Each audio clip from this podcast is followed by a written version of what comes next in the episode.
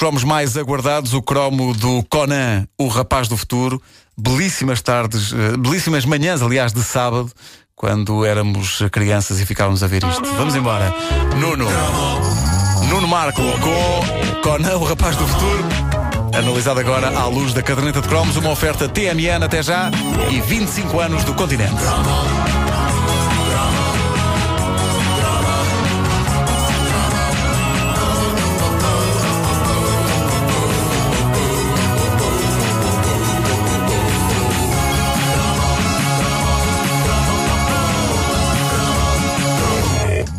Caderneta com os cromos da nossa vida poderia passar sem o cromo dedicado a uma série de animação que, mais do que uma série de animação, era todo um estilo de vida. Ou pelo menos era um estilo de vida que nós adoraríamos pôr em prática se as leis da gravidade assim o permitissem.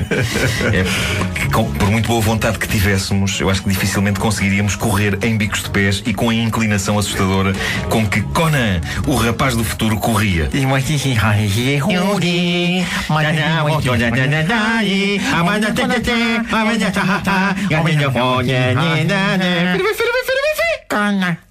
Pois.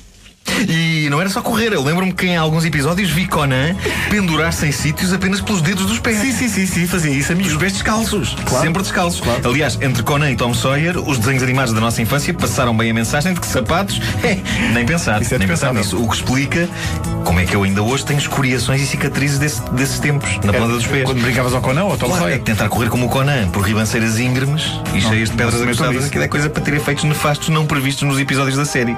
Mas era ao som deste tema incrível e orelhudo, embora impossível de cantar sem correr o risco de, sem querer, eh, dizermos palavrões horríveis e obscenos em japonês. Como ter feito isso há bocadinho, sim. sim, sim. Era assim que começavam as aventuras de Conan e eu não perdia uma. Foram feitos 26 episódios e não foi um tarefeiro qualquer que os fez. Conan foi realizado pelo grande mestre japonês Hayao Miyazaki, o homem que é considerado o Walt Disney do Japão e que, entretanto, fez algumas obras-primas muito badaladas e até nomeadas para eh, prémios grandes como os Oscars. É ele o autor da Princesa Mononoke ou da Viagem de Chihiro Espera aí. E eh, outros clássicos modernos. O autor da Viagem de Shiro é o autor de O Conan. autor de Conan é o Hayao, o senhor Hayao Miyazaki. E vais dizer-me que é, o verdade. inventor do Bugs Bunny. Não, isso já não é. Não, isso não é.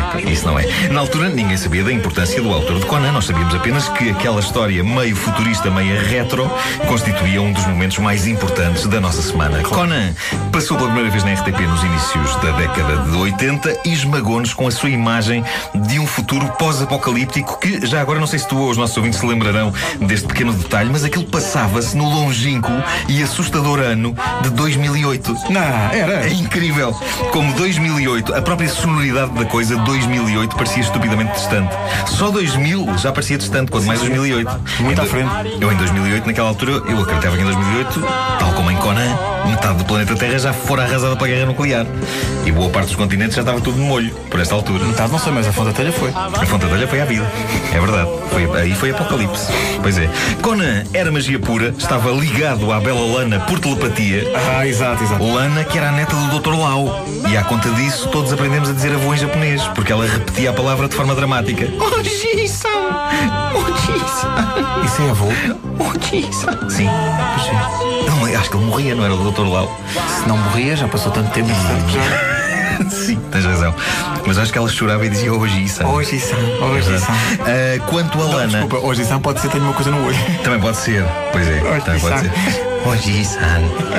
Quanto a, a- a Lana, ela era, claramente para casar. Ah, era para casar, mas ambos tínhamos de crescer. Eh, porque Não ela- era logo na altura. Não, não, não podia Então e ser. o Conan? Ah. E Conan teria de sair da equação. Embora Conan fosse um concorrente duro, nós nunca conseguiríamos fazer as coisas que ele fazia na série com as pernas. E, e reparem como falo, pressupondo de que haveria alguma chance de um dia nós, petizes de carne e osso, entrarmos num duelo com uma figura de, de animação pela conquista do coração de outra figura de animação. Mas a verdade é que as heroínas japonesas de desenhos animados tinham sempre um ar extremamente queriducho e era fácil um jovem pirralho que ainda não sabe como funciona o amor apaixonar-se por uma Lana, por uma Heidi, por uma Natasha. Espera aí, mas a Nata- a Natasha era a namorada do urso Misha. Era, Então, mas era uma ursa. pois era, linda de morrer. Boa. Pronto, ok. Conan era uma aventura épica, eh, defendia a natureza, os animais, as plantas, imprimia consciência cívica e ecológica no jovem espectador, ou então simplesmente instigava-o a desatar a correr descalço por ribanceiras Sim, abaixo, é esperando que um amigo nos gritasse Conan! Para que nós gritássemos o Jim Shee? Jim Shee era o amigo de Conan. Ah, é o Huckleberry Finn do Conan. Era, no fundo. A música final dos episódios de Conan, o rapaz do futuro, era doce e calma. Deve ter sido a lei japonesa que assim ditou, possivelmente para acalmar a petizade. Ficava elétrica no fim de cada episódio. Eu sei que ficava. E por isso tocava isto. Mesmo assim. Ah, vontade de me descalçar. Não, pá, não, isso, não, isso é que É pá, vou tirar os sapatos. Não, não, não, mas. eh, Vou tirar os sapatos. Não, mas é que repa- reparo agora com sapatos. horror que estás a usar ténis sem meias. Olha, Epá, olha. ténis sem Um meias. já está, um já está. Não, tenho ténis sem meias, sim senhor. Então quem se vai pirar daqui a correr, eu penso que sou eu. Porque o cheiro, o cheiro realmente. Mas não cheira assim tão mal, caramba. Pus ontem fosse fris. Olha, se não pusesses.